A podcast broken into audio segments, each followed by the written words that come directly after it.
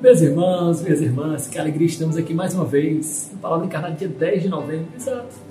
Vamos chazinho? Chazinho?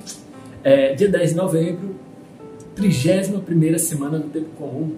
Meus irmãos, hoje o Evangelho vai nos falar sobre a esperteza que é necessária para seguirmos o reino dos céus. Por isso, pegue a sua palavra. Não se esqueça de fazer sua lexo divina, tá? Não basta ouvir falar do Evangelho, precisa ter esse contato direto, tá bom, meus irmãos?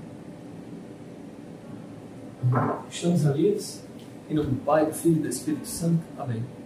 O Senhor esteja convosco. Ele está no meio de nós. Proclamação do Evangelho de Jesus Cristo, segundo Lucas. Glória a vós, Senhor. Naquele tempo, Jesus disse aos seus discípulos: Um homem rico tinha um administrador que foi acusado de esbanjar os bens, os seus bens. Ele o chamou e lhe disse: Que é isto que ouço ao teu respeito? Presta conta da tua administração, pois já não podes mais administrar meus bens. O administrador então começou a refletir: O Senhor vai me tirar a administração. O que vou fazer? Para cavar não tenho forças, de mendigar tenho vergonha. Ah, já sei o que fazer. Para que alguém me receba em sua casa, quando eu for afastado da administração. Então ele chamou cada um dos que estavam devendo o seu patrão e perguntou ao primeiro: Quanto deves ao, teu patrão, ao meu patrão? Ele respondeu: Cem barris de óleo. O administrador disse: Pega a tua conta, senta-te depressa. O administrador disse: E pega a tua conta, senta-te depressa e escreve 50. Depois ele perguntou a outro: E tu, quanto deves? Ele respondeu: 100 medidas de trigo. O administrador disse: Pega a tua conta e escreve 80. E o Senhor elogiou o administrador desonesto, porque ele agiu com esperteza. Com efeito, os filhos deste mundo são mais espertos em seus negócios do que os filhos da luz.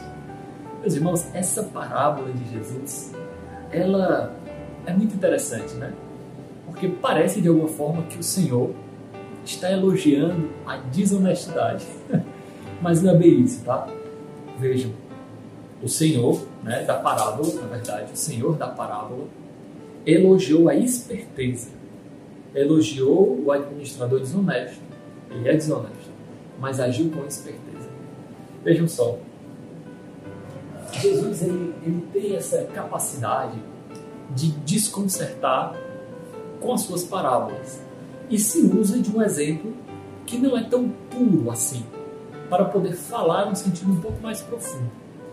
Por exemplo, para nós passa despercebido mas quando Jesus fala do bom samaritano, ele fala que um samaritano ele é bom. Um samaritano que, por ser samaritano, fere a pureza ritual dos judeus, ele é bom. Vocês entendem? São parábolas que nos desconcertam e que, claro, podem nos tirar do foco, da essencialidade do que o Evangelho quer nos dizer. No caso aqui, nós não deveríamos pensar que Jesus está elogiando a desonestidade, né? Inclusive, algumas pessoas tendem a interpretar como se ele tirasse no papel o lucro dele, né? como se ele, ele era administrador e se emprestou, na verdade, 80 medidas de trigo, 50 barris de óleo, e ele cobrou mais como lucro que ele ia ter. E aí ele ia desfazer-se do lucro. Mas a nossa tentativa de conformar o evangelho a esse purismo não é tão clara porque fica evidente, o administrador é desonesto. Portanto, você reconhece que mesmo um homem desonesto consegue agir com esperteza. E qual é o sentido mais profundo dessa palavra de hoje? O que, é que o Senhor quer dizer? É exatamente esse finalzinho. Os filhos deste mundo são mais espertos em seus negócios do que os filhos da luz. E isso é verdade, meus irmãos para as coisas de Deus sempre há uma grande dificuldade. Para as coisas de Deus se colocam milhares de empecilhos. Vejam bem. Chamamos alguém para coordenar um projeto, chamamos alguém para assumir uma função de liderança, a pessoa, não, não, espera, eu vou rezar, saber se é a vontade de Deus. Aí conversa com o acompanhador, conversa com o pai, com a mãe, com o cachorro, com o papagaio, todo mundo. Quando é para errar, quando você menos presta atenção, você já caiu no pecado. Por que, que para as coisas de Deus nós somos tão morosos, lentos, lerdos, tímidos? Mas para as coisas do mundo somos tão espertos. Reclamamos porque o grupo é assim, assado. Reclamamos que não temos tempo. Mas para os nossos próprios lazeres, para as nossas próprias coisas, temos tempo. Arranjamos dinheiro, vocês entendem? A pagar 500, 600 reais no retiro. Claro, não estou justificando, mas vejam, é caro.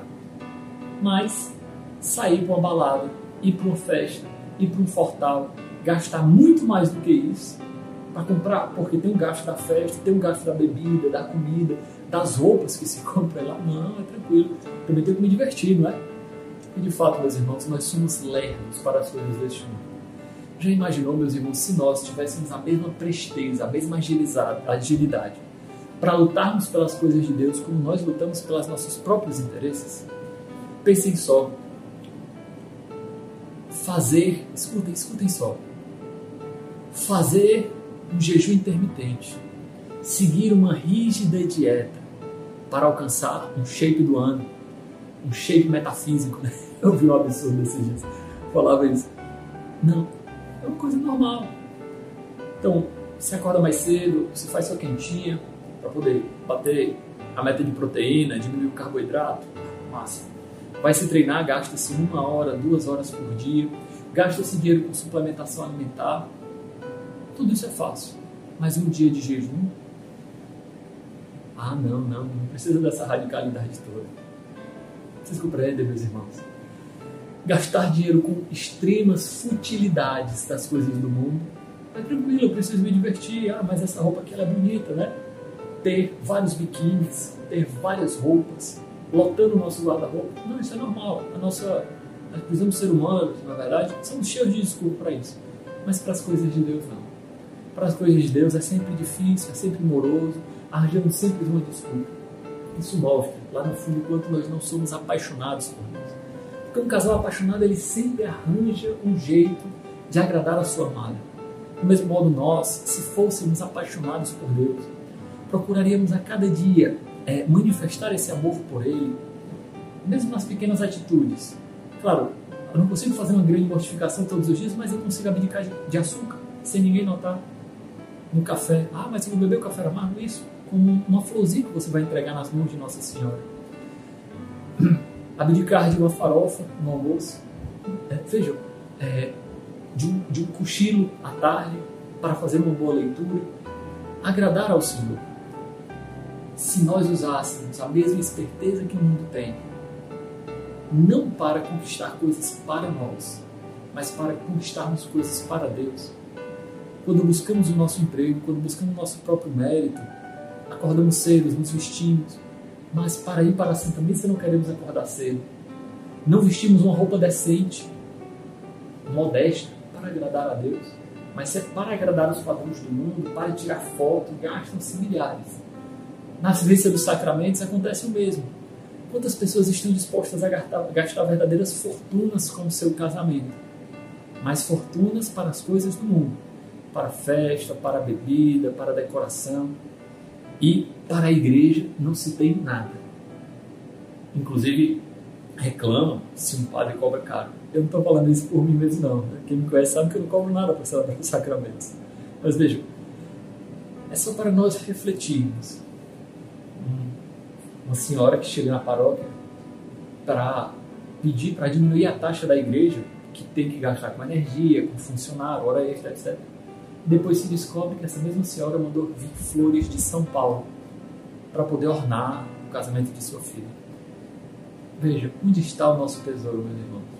É ali que está o nosso coração, vocês entendem? É, isso, quantas pessoas. Eu estou dando exemplo dos sacramentos para que a gente não fique só na abstração, né? Ah, isso é muito bonito. Não, não. Concretamente, eu procuro agradar a Deus no meu dia, reservo um momento para minha oração, faço jejum, faço penitência, sabe? Ou não, eu sou moroso, sou tímido, sou lento. Mas para as coisas do mundo, não.